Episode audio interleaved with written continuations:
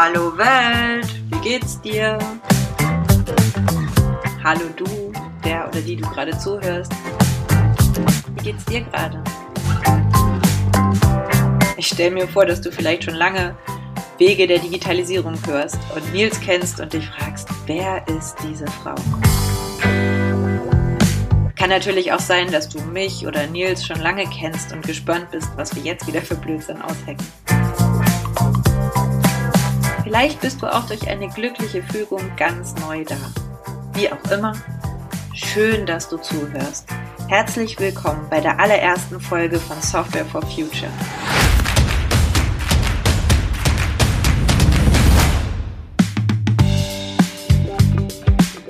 Dies ist das Upgrade unseres Podcasts Wege der Digitalisierung. Der ist hiermit vollständig abgelöst. Ich bin Friederike Löwe und gleich hörst du auch Nils Löwe. Wir führen als Unternehmerpaar die Lionizers.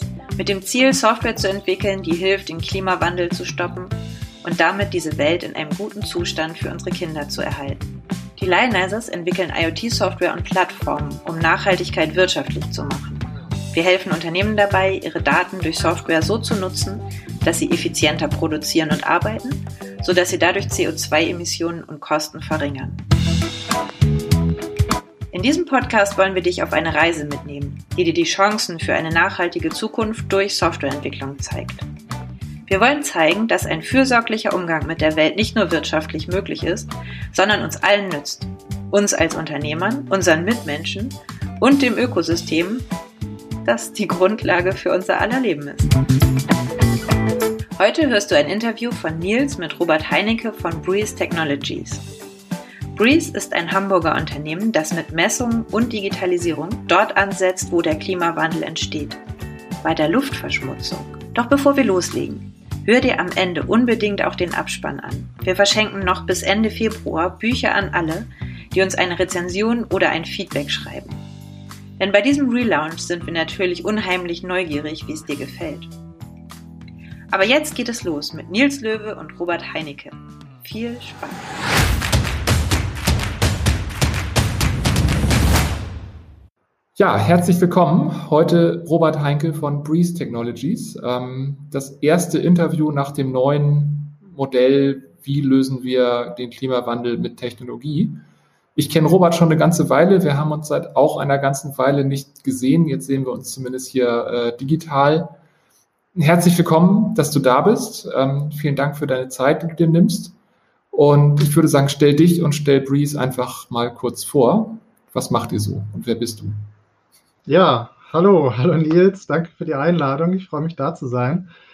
Ähm, genau, ich bin äh, einer der Gründer von Breeze Technologies. Ähm, zu meinem Hintergrund, ich habe ursprünglich mal Informatik studiert. Das ist schon eine ganz schöne Weile her. Ähm, bin dann äh, in den Hamburger Studiengang gekommen für den Master, der nannte sich IT Management und Consulting und war dann eine Zeit lang auch in der Unternehmensberatung tätig.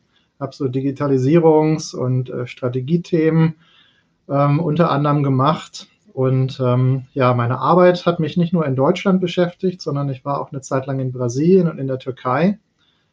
Und ich kann mich noch gut erinnern, ich habe im Winter 2014 in Istanbul gelebt und gearbeitet. Und dort bin ich zum ersten Mal wirklich mit dem Thema Smog in Berührung gekommen. Zu einigen Tagen, äh, als ich dort gelebt habe, konnte man die andere Straßenseite kaum noch sehen. So schlimm war die Luftverschmutzung da. Istanbul im Winter hat Probleme mit Kohleöfen, mit denen die Leute heizen, hat Probleme mit viel Verkehr, mit einer sogenannten Inversionswetterlage, also dass die Stadt insgesamt auch gar nicht mehr richtig belüftet wird. Und das summierte sich eben zu der Zeit einfach alles miteinander auf. Und ähm, mit diesen eindrücklichen Bildern ähm, habe ich mich dann damals zum ersten Mal damit beschäftigt, was Smog überhaupt ist und, und was Luftverschmutzung überhaupt heißt und wo das herkommt und was Städte heute dagegen tun.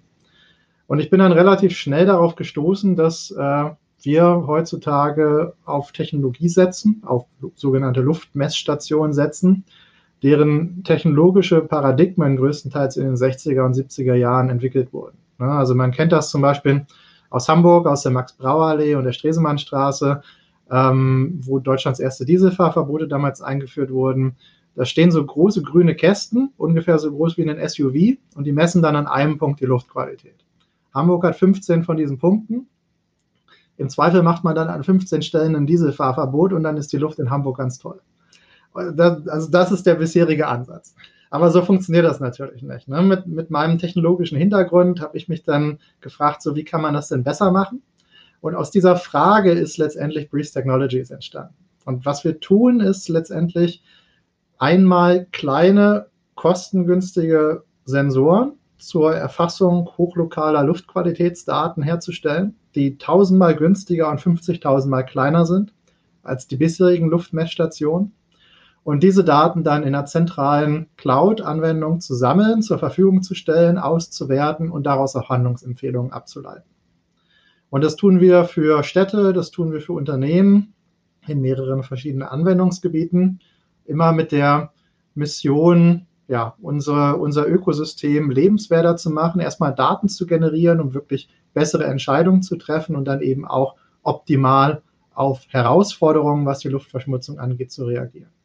Ja, spannend. Also es macht, macht natürlich total Sinn, dass man erstmal Daten sammeln muss. Also ich meine, wenn man nicht weiß, wie schlimm es ist, kann man auch nicht handeln. Ähm, dass die beiden ersten Dieselfahrverbote genau da sind, wo die ähm, Luftmesskästen stehen. Ich, ich, weiß nicht, ob ich das aus einer belastbaren Quelle gehört habe oder ob ich mir das ob unterstellt habe, aber mir war auch so, als ob das ein bisschen nach Augenwischerei klingen könnte. Ja, das sieht man ja auch daran, dass die, ähm, es, es gibt ja eine offizielle Umgehungsroute für die Stresemannstraße und die Max-Brauer-Allee und die ist ungefähr siebenmal so lang wie diese Straße, die dort gesperrt wurde. Das heißt, wenn man das jetzt mal sehr simpel die Rechnung aufmacht, dann stößen, stoßen die Dieselfahrzeuge jetzt in Hamburg die siebenfache Menge an Schadstoffen aus für eben diese, diese Straße, die dort vermieden wird. Nur, dass an der Umgehungsstraße eben keine Messstationen stehen, von daher sieht es auch keiner, was da dann tatsächlich passiert. Ja, das, äh, das muss besser gehen, das stimmt. Ähm, ich, ich kann deine, dein Beispiel mit Istanbul, also ich war noch nicht in Istanbul, aber ich war letztes Jahr in Krakau und da gibt es ja ein ähnliches Thema ähm, und also ich muss gestehen, mir war das vorher auch, also ich meine, auch, auch Lionizers mit dem Claim Software for Future, wir wollen auch mit Technik irgendwie das Klima retten, aber ähm, wenn man in Hamburg lebt, so richtig bewusst ist es einem nicht. Ne? Wenn man nicht draußen in der Welt war und mal erlebt hat, wie es in Krakau ist im Winter, ähm, dann, dann ist das einfach ein sehr, sehr fernes Problem für die meisten, leider. Ja, das, das ist ja auch eine der Herausforderungen, die, dass, man, dass man eben die Luftverschmutzung in Deutschland kaum sieht. Also auf, auf lange Distanz hat man manchmal diesen, diesen blauen atmosphärischen Ozonblick, ne, dass, dass die Luft ein bisschen blauer wird. Das ist dann eben das Ozon, was sich über den Städten äh, sammelt. Aber so wirklich, wirklich sichtbare Feinstaub-Smogwolken haben wir ja in Deutschland relativ selten. Ja. Und die Krux an der Sache ist eigentlich, dass wir jetzt immer wieder über das Thema Klimawandel reden und die Luftverschmutzung ist eigentlich das, das Kurzzeitsymptom auch des, des Klimawandels und eben der, der ganzen Schadstoffe, die wir ausstoßen. Also Klimawandel beschäftigt uns sicherlich in, in 50 und 100 Jahren auch immer noch und, und Global Warming. Ähm, nur die Schadstoffe, die jetzt eben im Zusammenhang auch mit CO2 und mit den anderen Klimagasen ausgestoßen werden, ähm, wie zum Beispiel Ozon, wie Feinstaub, wie Stickoxide, haben teilweise auch eine langfristige Klimawirkung. Ozon zum Beispiel ist Nummer drei der anthropogenen Treibhausgase. Black Carbon gehört zu Feinstaub, bindet auch die Sonneneinstrahlung in der Atmosphäre, bricht das Licht und heizt damit auch die, die Atmosphäre auf. Und das wird alles kurzzeitig ausgestoßen, sammelt sich in der Atmosphäre und sorgt eben auch für, für frühzeitige Tode, für Herzinfarkte, für Schlaganfälle, für Asthma, äh, nur sieht das kaum jemand, insbesondere eben hier in Deutschland und in Europa. Wenn, wenn wir jetzt mal sagen, wir wollen möglichst mit möglichst vielen Leuten gemeinsam das Problem lösen, dann, dann bietet ihr eine, eine notwendige, sehr wertvolle Komponente. Wir machen das Problem überhaupt erstmal messbar an mehr als 15 Orten in einer Stadt. Ähm, was muss danach passieren? Also was, also wie kann man eure, eure Daten nutzen und was macht man hm. dann daraus, um das Problem Also letztendlich, was wir ja gemacht haben, ist einmal quasi die Digitalisierung in die erstmal Luftmessung hineinzutragen. Ne? Wir, wir haben letztendlich die ganze Komplexität aus der bisherigen Messung von den einzelnen Messgeräten in die Cloud verlagert. Also solche Themen wie Qualitätssicherung, Kalibrierung und so weiter, das findet bei uns alles in der Cloud statt und eben nicht in diesen großen äh, Luftmesscontainern. Ähm, und das hat ja den Vorteil, dass wir dadurch kleiner, kostengünstiger sind und deutlich mehr Messpunkte auch über so ein Stadtgebiet realisieren können. Nun kommt man da dann auch in eine Dimension, wenn man, wenn man 100, 500, 1000 Messpunkte hat, diese Datenmengen sind ja auch nicht mehr von einer einzelnen Person auswertbar, so wie das heute stattfindet in, in, in, so, einer, in so einer Stadtverwaltung. Ähm, was wir auch machen, ist letztendlich ähm, eine KI zu trainieren, die besten Luftreinhaltemaßnahmen äh, Maßnahmen auf Basis der gemessenen Daten und auf Basis von Stadtkatasterdaten zu identifizieren. Also wir haben eine Datenbank von dreieinhalbtausend Luftreinhaltemaßnahmen aufgebaut. Das sind Maßnahmen wie Titanoxidbestichtung von Straßen, Maßnahmen wie eben auch Tempobegrenzung, Fahrverbote, Maßnahmen wie die äh, Stadtreinigung äh, häufiger durchfahren zu lassen und Feinstaub von den Straßen runterzuholen, ähm, Reifenwaschanlagen für Großbaustellen, Mooswände, Algenfassaden etc. etc. Und diese Maßnahmen wurden ja schon an verschiedenen Standorten durchgeführt. Und es gibt teilweise auch Daten darüber, wie gut sie funktionieren. Nur kaum jemand geht eben hin und trackt oder benutzt diese Daten auch wirklich, um auf dieser Basis neue Luftreinhaltepläne zu, zu erstellen, sondern das ist eher ist eher eine Erfahrungswissenschaft. Ja, man, man glaubt, es hat in einer anderen guten Stadt schon mal gut funktioniert, also, also probiert man es auch mal aus, in Hamburg zum Beispiel. Und was wir eben versuchen, ist, diese Erfahrungswissenschaft in eine wirkliche Datenwissenschaft zu bewegen. Das, ne, dass wir also die vielen Daten, die wir mit unseren Sensoren sammeln, verknüpfen mit diesem Katalog aus Luftreinhaltemaßnahmen und dann fällt eben daraus hinaus, die Stresemannstraße ist eine relativ dicht befahrene Straße mit großen Kreuzungen, äh, mit hohen Häuserschluchten in einer bestimmten äh, Himmelsrichtung ausgerichtet, ob die jetzt prävalent oder eben nicht prävalent mit der Windrichtung übereinstimmt und eben viele andere solche Daten. Ne? Es stehen Bäume da etc. Und dann sollte aus diesem System irgendwann herausfallen, in einer ähnlichen Situation, mit einer ähnlichen Luftbelastung, unter ähnlichen geografischen und, und Stadt, städtebaulichen Voraussetzungen, hat diese oder jene Luftreinhaltemaßnahme schon mal sehr gut funktioniert. Und wenn ich diese Erkenntnis habe, kann ich auch viel besser planen, wie ich meine Stadt tatsächlich sauber kriege. So, das ist der eine Ansatz, den wir fahren, bessere Luftreinhaltemaßnahmen zu identifizieren. Und gleichzeitig versuchen wir auch die Daten besser nutzbar zu machen. Also wir haben eine, eine Datenbank von über 13.000 Luftmesspunkten weltweit, wo wir Echtzeit-Luftqualitätsdaten bekommen. Wir haben gerade erst Satellitendaten integriert, also es sind nochmal deutlich mehr jetzt. Und diese Daten machen wir nutzbar für Unternehmen von der Bauwirtschaft über Sport, Medizin äh, etc. etc. Ja, ein Beispiel, wir arbeiten mit einer finnischen Firma zusammen, Proximia.io heißen die, und die bauen eine App für Fußgänger und Radfahrer, um durch, sich durch das Stadtgebiet zu navigieren, um von A nach B zu kommen. Und unter Einbeziehung der Daten von unserer Plattform kann diese App eben auch Asthmatikern oder chronisch Kranken sagen, wie komme ich von A nach B und setze mich dabei möglichst wenig Schadstoffen aus. Ja, und solche Anwendungsfelder werden in der Zukunft, glaube ich, auch noch eine deutlich größere Rolle spielen. Es, man kann sich auch vorstellen, dass mir das Real Estate Portal dann sagt, wie ist denn die durchschnittliche Luftbelastung in der Straße, wo ich mir gerade eine Wohnung anschaue. Die Sport-App sagt mir, wo ist denn jetzt die gesündeste Laufroute auf Basis meines aktuellen Standortes und der aktuellen Luftqualität und so weiter. Also da ist noch ein großes Potpourri an verschiedenen Lösungen möglich, die alle eben auf Basis von Luftdaten, auf anderen Umweltdaten in der Zukunft auch möglich werden. Ja, spannend. Also das macht für, für die Endnutzer ja einen, einen riesen Unterschied. Cool. Ähm, ich erinnere mich, ich habe vor einer ganzen Weile mit dem, mit dem Geschäftsführer vom TÜV das Interview geführt.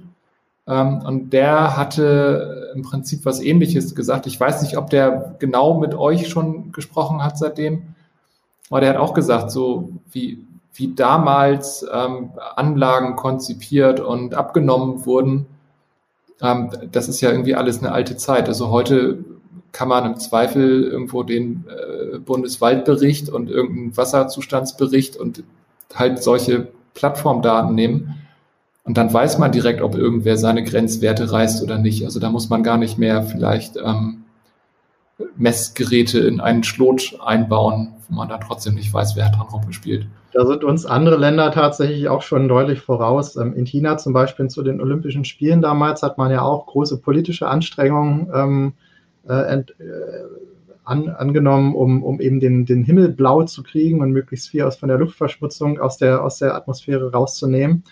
Und dort setzt man schon länger auch Sensoren ein, um eben äh, Verschmutzungsdaten aus der Atmosphäre zu bekommen.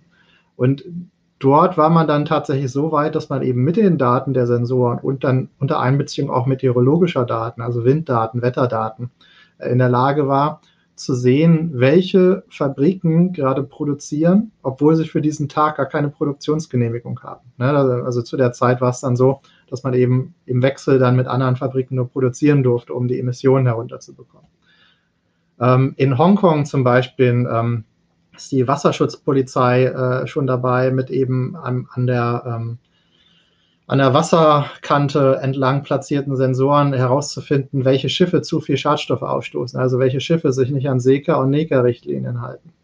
Und ähm, ich glaube, in, in Europa gibt es da auch noch deutlichen Nachholbedarf, ähm, tatsächlich auch mal ähm, sich Gedanken darüber zu machen, wie man eben mit voll digitalen Systemen in der Lage ist, auch besser die Umweltcompliance von Schiffen, von Unternehmen, von Fabriken und so weiter zu überwachen. Ja, das passt genau zu der Frage, die, die mir die ganze Zeit im Hinterkopf rumschwirrt, weil ähm, also am Ende, wir, wir müssen die Emissionen ja auf ganzer Linie so weit runterkriegen, wie nur irgendwie möglich, weil wir sonst dieses eineinhalb Grad oder zwei Grad Ziel nie halten werden.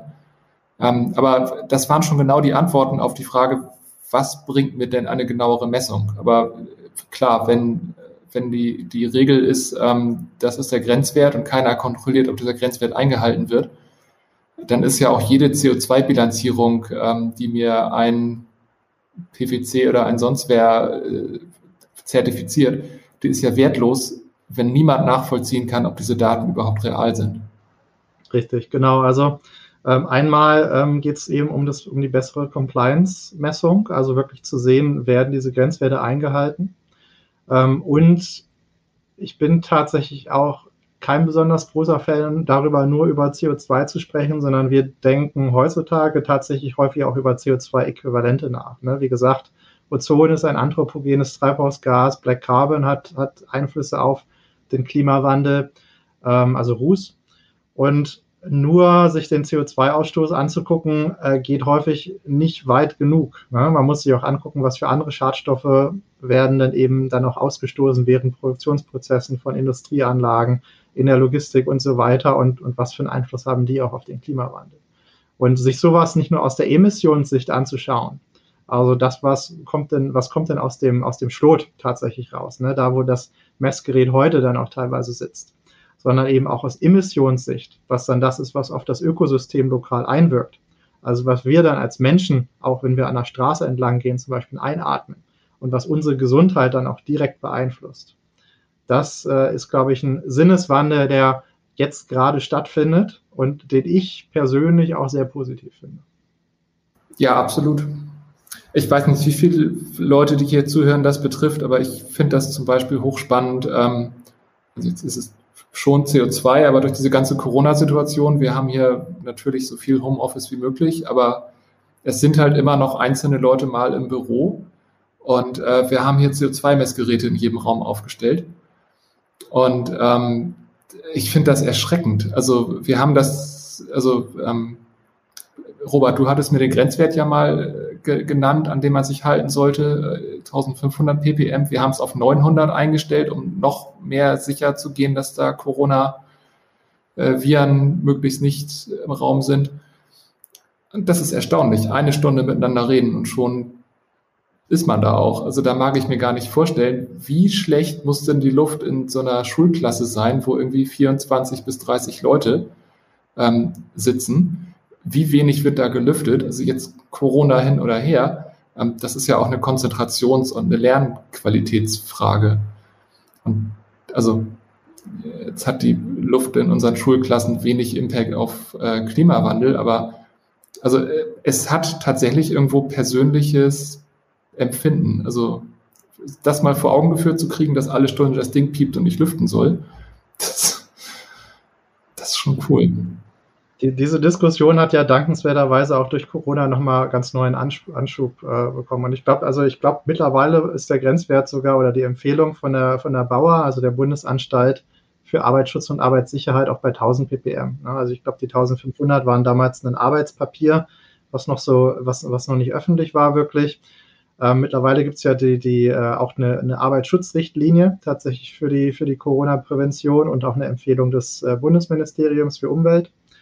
Ähm, und wir haben auch äh, im Herbst letzten Jahres ähm, eben eine eigene Lösung gestartet. Also wir, wir machen schon lange auch die Überwachung von Luftqualität im Innenraum, größtenteils in Büros und in, in Meetingräumen.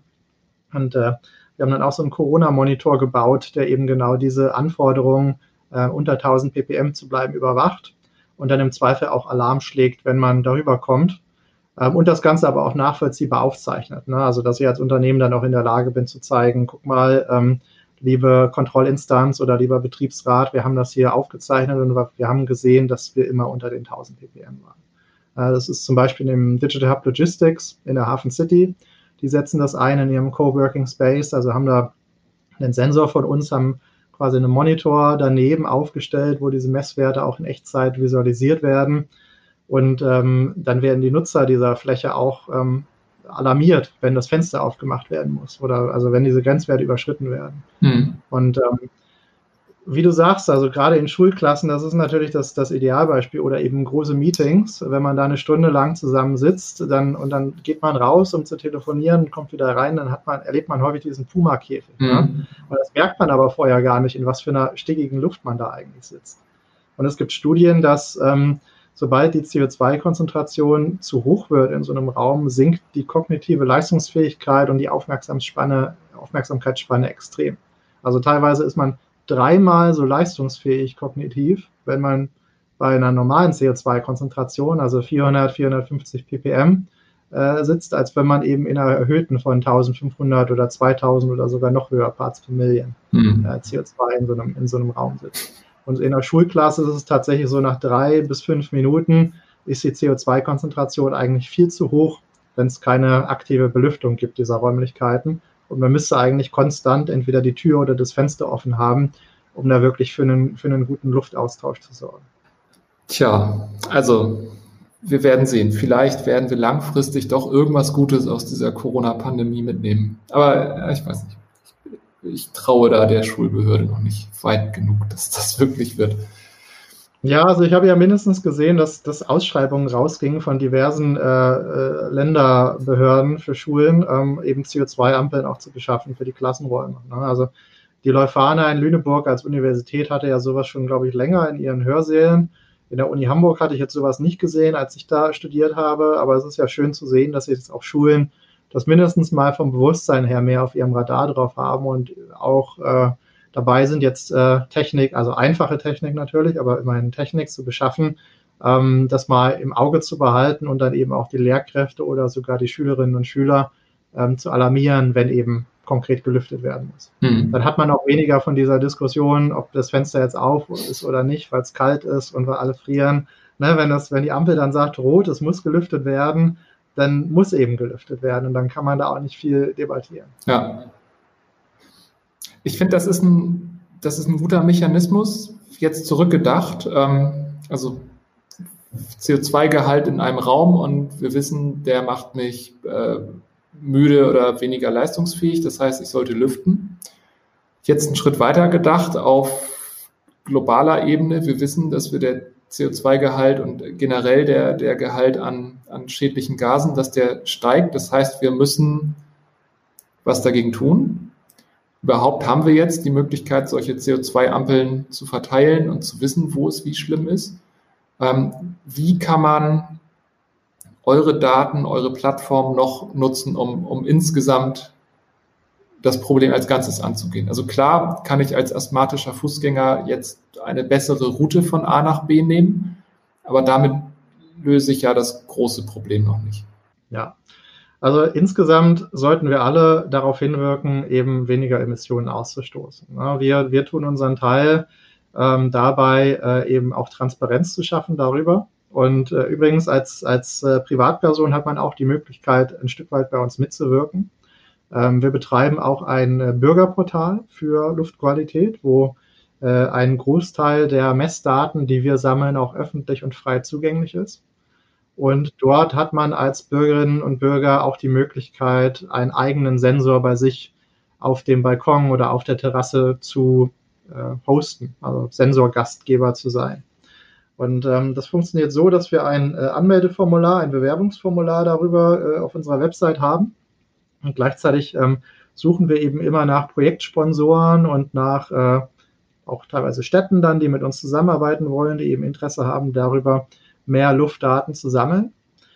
Und äh, wenn wir dann eben ein Match haben, also zum Beispiel, wenn die Stadt Hamburg sagen würde, wir möchten jetzt in, weiß ich nicht, Rotenburgs Ort äh, ein dichtes Luftmessnetz haben und gleichzeitig haben wir 20, 30 Bewerbungen von Bürgerinnen und Bürgern aus Rotenburgs Ort, dann würden wir das eben zusammenbringen. Ne? Also einmal haben Städte und Unternehmen natürlich die Möglichkeit, ihre eigene Infrastruktur zu nutzen, zum Beispiel äh, Stehlen oder, oder Straßenlampen. Zum anderen gibt es aber häufig nicht genug Infrastruktur und dann ist es besonders schön, wenn man das auch mit Bürgerinnen und Bürgern zusammen machen kann und dann eben die Sensoren dort lokal auf den Balkonen und Terrassen installieren kann. Ähm, genau, so viel dazu und ähm, darüber hinaus veröffentlichen wir auch regelmäßig in unseren Blogs und in unseren anderen Medien ähm, Artikel, Veröffentlichungen dazu, was Luftqualität überhaupt bedeutet und wo, woraus sie sich zusammensetzt und ähm, was man auch als Privatperson dagegen tun kann. Ja, und ein Teil davon ist zum Beispiel, wie gesagt, die, die Reduktion der eigenen Emissionen. Das bedeutet, ich mache mir Gedanken darüber, was für einen Energieversorger habe ich, aus was für Quellen kommt mein Strom, idealerweise aus regenerativen Quellen. Ich mache mir Gedanken darüber, was für einen Umweltimpact haben eigentlich die Produkte, die ich im Supermarkt kaufe? Sind das lokale Produkte oder ist dafür ein LKW von Spanien nach Deutschland gefahren und hat die Tomate hier zu mir nach, äh, gebracht? Und ich mache mir natürlich auch Gedanken darüber, ähm, wie komme ich von A nach B? Ne? Also setze ich mich äh, jeden Tag in den großen SUV und fahre irgendwie die, die 15 Kilometer durchs Stadtgebiet oder benutze ich den öffentlichen Nahverkehr oder fahre ich vielleicht sogar mit dem Fahrrad ne, zur Arbeit? Und so hat eben jeder ähm, so ein Stück weit seinen eigenen äh, ja, positiven oder dann eben auch negativen Impact auf das Stadtklima, auf die Luftqualität im Stadt, auf die Emissionen auf, auf die Treibhausgase, die man ausstößt. Und ähm, das im Auge zu behalten zumindest, sich bewusst zu sein, was die Konsumentscheidungen, die man jeden Tag macht, bedeuten, auch hinsichtlich des, des Umweltimpacts. Und dann auch darüber nachzudenken, wie man da vielleicht auch besser werden kann. Das kann ich nur jedem empfehlen. Also sich das mindestens mal bewusst zu machen und darüber nachzudenken, wie man besser werden kann. Mhm. Ja, wichtige Punkte auf jeden Fall. Das ähm, ich mache das schon so lange, dass ich das manchmal gar nicht mehr im Sinn habe, dass äh, andere das nicht tun. Aber klar. Ähm, du hattest vorhin gesagt, Ozon, Black Carbon und so weiter ähm, und dass wir eigentlich alle viel zu viel über CO2 reden und zu wenig über all das andere. Ähm, hast du da irgendwie ein, plakatives Beispiel? Was, was ist so ein typischer Schaden, den wir alle irgendwie anrichten, über den wir nur nicht reden, weil wir, weil wir über CO2 reden? Also ich glaube, Feinstaub ist tatsächlich ein gutes Problem, äh, ein guter, gutes Beispiel. Also Feinstaub ist, ist zum einen ja Black Carbon Ruß, zum anderen aber auch kleinere Partikel wie PM10 und PM25. Ähm, das heißt, wenn ich mit dem Auto durch die Gegend fahre, die größeren, äh, die, die neueren Autos haben natürlich alle Rußpartikelfilter, bei älteren Autos war das eben noch nicht der Fall. Ähm, und ähm, zum einen, wie gesagt, hat man eine direkte Klimawirkung. Also der, der Feinstaub äh, ist in der Luft, absorbiert dort Sonneneinstrahlung, wärmt die Luft um sich herum auf, besser als das ein einzelnes Luftmolekül ansonsten könnte. Und sorgt dann eben dafür, dass die Atmosphäre insgesamt sich aufheizt. Gleichzeitig ist es aber auch so, dass wir den Feinstaub einatmen, der durch unsere Lungen in unsere Blutbahn und dann teilweise auch in die einzelnen Zellen unseres Körpers reingehen und sich dort absetzt und auch zum Beispiel Krebs verursachen kann oder dafür sorgen kann, dass unsere, unsere Adern verstopfen und wir einen Herzinfarkt oder einen Schlaganfall haben. Und so sind diese ganzen Themen wie eben das, das globale, relativ abstrakte Konstrukt des, des Klimawandels, der ja wirklich ein Problem ist und der uns sehr, sehr lange noch beschäftigen wird, aber eben auch die direkten einzelnen Gesundheitseinflüsse miteinander verknüpft. Und es gab mal eine Studie, ich habe sie jetzt leider von den konkreten Zahlen nicht mehr parat, ähm, aber es, es, es, gab mal eine Studie, als in, ich glaube, New York war das, äh, ein paar Tage lang wirklich sehr gute Luftqualität war im Vergleich zu sonst, wo sie so mäßig ist. Die Zahlen von Einlieferungen in die Emergency Rooms, was Schlaganfälle und Herzinfarkte angeht, sind dramatisch eingebrochen. Das heißt, sofort, wenn die Luftqualität im Stadtgebiet besser wird, werden die Menschen auch gesünder, sterben weniger häufig an eben solchen direkten äh, organischen äh, Attacken. Ähm, ja, und das, das zeigt, glaube ich, sehr eindrücklich so dass die Zusammenhänge auch, wie sie, wie sie miteinander existieren. Hm. Ja, das, das macht Sinn und ich muss gestehen, selbst, selbst das war mir so in der Konsequenz nicht bewusst. Ähm, Feinstaub bringe ich jetzt vor allen Dingen mit neueren Dieselautos in Verbindung. Also wo, wo es immer schon die Ansage gab, naja, die alten Dinger, die Ruß rausgehauen haben, die haben zumindest den Feinstaub mitgebunden. Ähm, also das, äh, dass möglicherweise ein Euro 6 Diesel schädlicher ist als ein Euro 1 Diesel. Also platt gesagt, äh, gibt es noch andere Quellen? Also was mache ich noch, auch wenn ich kein Dieselauto fahre?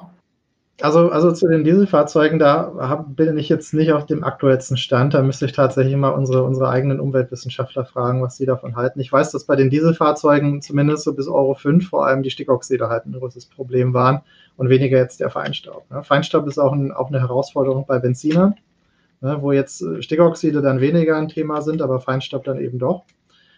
Ähm, und gleichzeitig hat man aber auch Industriequellen, also Baustellen, ganz klassisch, überall dort, wo Gebäude abgerissen oder gebaut werden. Man sieht das ja mittlerweile manchmal, dass dort so Wassersprinkler auf die Baustellen gerichtet sind oder halt so, ne, wenn ein Gebäude abgerissen wird, läuft da irgendwo eine Wasserfontäne in die Luft und oft fragt man sich dann so, warum? Ja, das ist dafür da, dass eben der Feinstaub gebunden wird, der dort während des Abrisses entsteht, ja, damit, damit eben weniger dann in die umliegenden Wohnviertel auch reingeht. Ähm, wir haben eben auch äh, U-Bahn und, und Schienenverkehr insgesamt, die große Feinstaubquellen sind. Immer wenn dort Züge vor allem bremsen, findet Schienenabrieb statt. Ja, also die, äh, die, die Schienen, äh, die, die, die Reifen der, der, die, ja, die Reifen der Züge reiben mit den Schienen zusammen und dort wird dann eben Metallspäne frei, die sich auch in der Luft dann ablagert und äh, ja, die wir dann einatmen. Die übrigens auch sehr stark dann in, äh, gerade auch in tiefer gelegten U-Bahn-Stationen zum Beispiel, da ist das ein großes Problem, ähm, auftreten. Ähm, genau, wir haben ansonsten die Schiffsfahrt natürlich, auch gerade in Hamburg präsent mit den Kreuzfahrern und mit den Cargolinern, die auch neben jetzt äh, Stickoxiden und Feinstaub noch ganz andere Probleme wie zum Beispiel Schwefeldioxid mitbringen. Ähm, und viele andere Quellen, unter anderem auch natürliche Quellen. Ne? Also wir haben auch Wüsten und Vulkane als Feinstaubquellen. Wir haben jetzt weniger Wüsten und weniger Vulkane in Deutschland, aber die emittieren dafür so viel Feinstaub, dass es eben auch äh, sehr, sehr weite Auswirkungen teilweise hat. Also manchmal haben wir im Sommer ja hier auch den Sahara-Staub, der sich dann in Deutschland ähm, abrieselt. Das sind natürlich aber von der Qualität her auch andere Feinstäube, weil das eben vor allem dann die, die Siliziumverbindungen des Sandes sind und weniger mit Schwermetallen behaftete Verbindungen, die jetzt aus so einem äh, Euro 5, Euro 6 Motor vielleicht ausgestoßen werden. Da muss man sagen, dass das war halt immer schon da. Ja da können wir Menschen auch relativ wenig gegen tun. Genau. Und ich meine, selbst, selbst wenn, ja, wir müssen ja im Prinzip nur sehen, dass wir alles, was wir da noch oben drauf gepackt haben, wenn wir das wieder runterkriegen würden. Genau. Und wie gesagt, Feinstaub ist eben nicht gleich Feinstaub. Ne? Also ich glaube, so ein, so ein Sandpartikel einzuatmen ähm, ist weniger schädlich als ein Partikel gleicher Größe, das eben aus irgendwelchen Schwermetallen besteht die dann eben auch äh, direkt äh, mit unseren Zellen reagieren oder irgendwelche anderen organischen Verbindungen bei uns intern im Körper auslösen. Ähm, da gibt es schon durchaus äh, Qualitätsunterschiede. Ja, krass. Ich, ich finde das mit dem äh, Bürgertransparenzportal total spannend. Das würde ich auf jeden Fall in die, ähm, in die Shownotes aufnehmen. Das heißt, wer da Interesse hat, vielleicht so einen Sensor zu hosten, äh, möge sich da bitte gerne eintragen. Ich werde auch mal gucken, wir haben auch einen Balkon. Also ich trage mich da privat auch gleich umgehend ein, direkt nach diesem Interview. Ähm, was ist die größte Challenge, an der ihr gerade arbeitet als Breeze Technologies?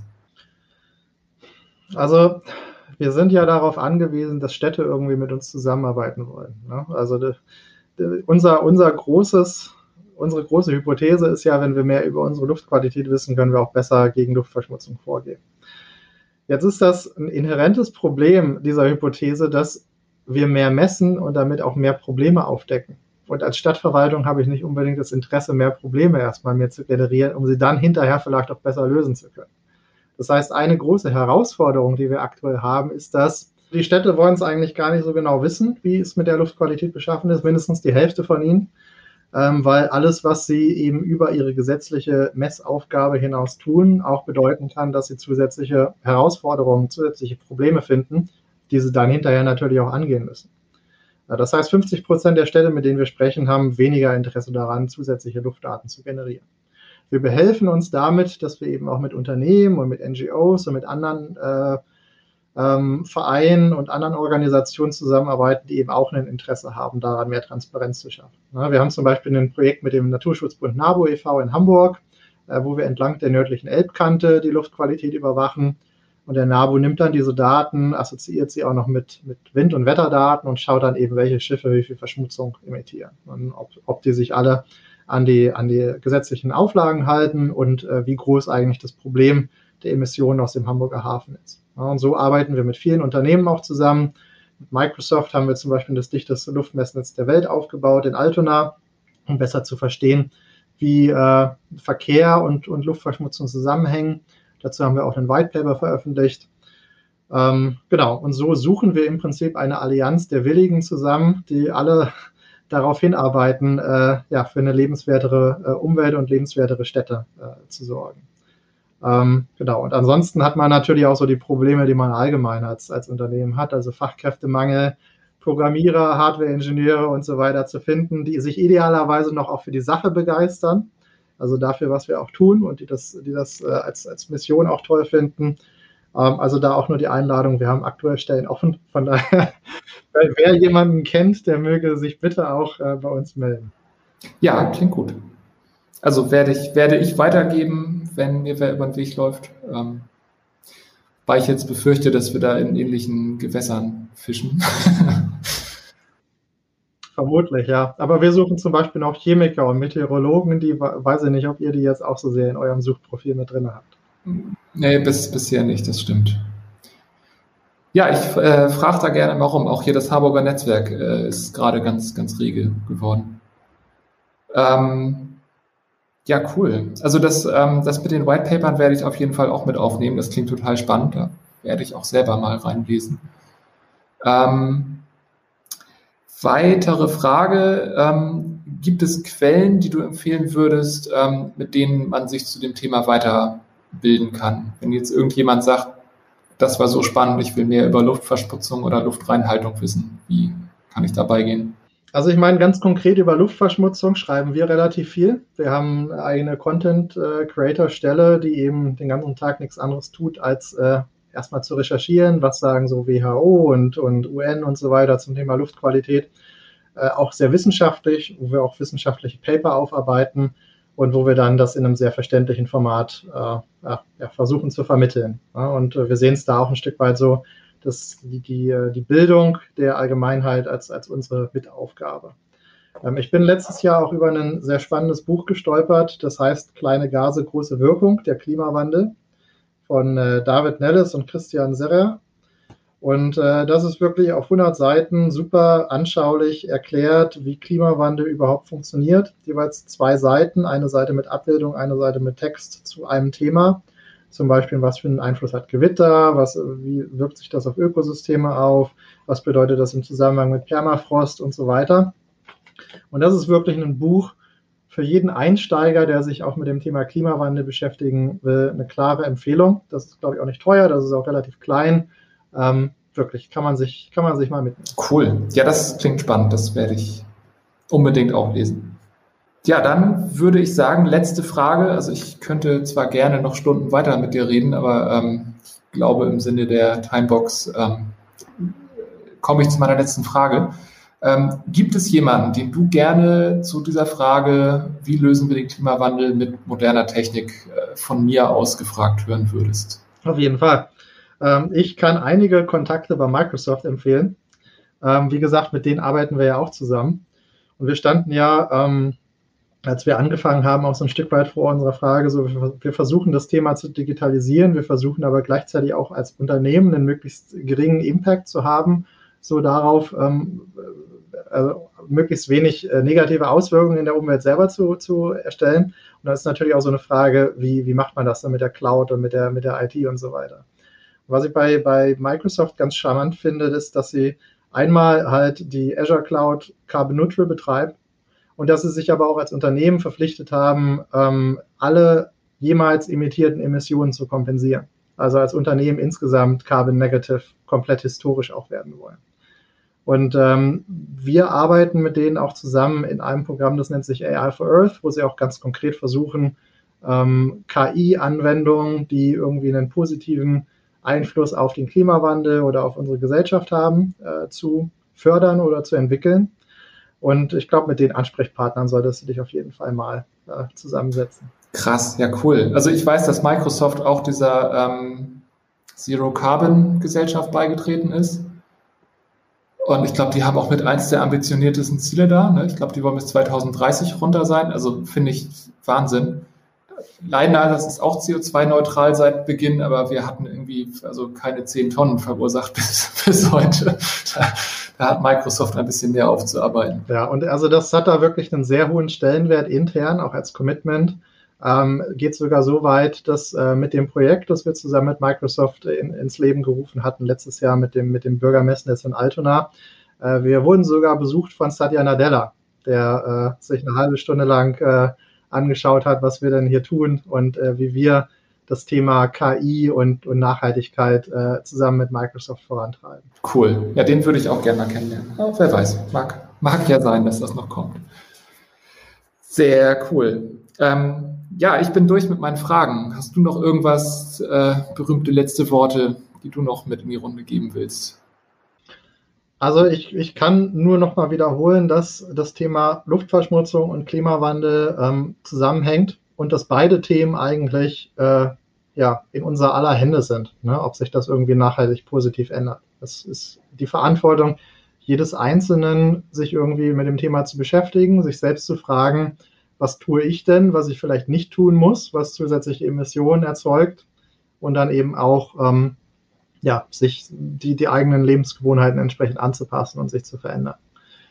Und äh, ich glaube, wenn wir es schaffen, dass jeder Einzelne diese, dieses Bewusstsein spürt und dieses Bewusstsein auch lebt, dann können wir es auch wirklich schaffen, dass wir als Gesellschaft insgesamt zu einer Nachhaltigkeit hinkommen, wo wir ja definitiv hinkommen müssen. Das stimmt ja, spannend. Also Luftverschmutzung ist, äh, ist vor allen Dingen viel präsenter als Klimawandel. Also ich, ich finde, das ist ein guter Punkt. Äh, ich werde das in meinen Diskussionen jetzt versuchen mit aufzunehmen. Äh, es ist halt dicht näher dran. Ne? Klimawandel ist so, das ist so, so schwer greifbar, so weit weg, äh, nicht weniger schlimm dadurch. Guter Punkt. Man, man kann da ja auch so das, das Erkältungs, die Erkältungsparabel nehmen. Ne? Also ich bin ich, ich, ich habe irgendwie Schnupfen und Heiserkeit, weil ich ein Virus in mir habe und ich habe irgendwie äh, Klimawandel, weil ich Luftverschmutzung erzeuge. Ne? Das funktioniert letztendlich vom, vom, vom Funktionsprinzip genauso. Krass, ja. Ja, ich würde sagen, an dieser Stelle ganz vielen Dank für deine Zeit, ganz vielen Dank für dein Wissen. Ich habe ganz viel gelernt. Ich hoffe, alle, die dazuhören, haben auch was gelernt und werden was draus machen. Ähm, und ich hoffe sehr, dass wir uns im Laufe des Jahres irgendwann mal wieder von Angesicht zu Angesicht sehen werden. Danke, Nils. Das hoffe ich auch. Ganz vielen Dank. So, da bin ich wieder. Schön, dass du noch da bist und bis hier zuhören mochtest. Aber jetzt will ich es genau wissen. Ist das hier Quatsch oder Qualität? Bitte hinterlass uns eine Bewertung bei iTunes oder einen Kommentar zu dieser Episode auf softwareforfuture.de. Wir sind unheimlich gespannt, was du sagst. Allen, die bis Ende Februar 2021 teilnehmen, schenken wir das Buch, das Robert im Interview empfohlen hat. Kleine Gase, große Wirkung, der Klimawandel. Wenn du das Buch bekommen willst, schicke uns doch bitte deine Anschrift und einen Verweis auf deine Bewertung per Mail an moin at softwareforfuture.de. Und wir lernen dann, was wir im Podcast besser machen können und schicken dir das Buch dann zu. Und jetzt wünschen wir dann noch eine schöne weitere Woche. Wir sind der Podcast Software for Future und werden präsentiert und produziert von den Lionizers. Danke fürs Zuhören.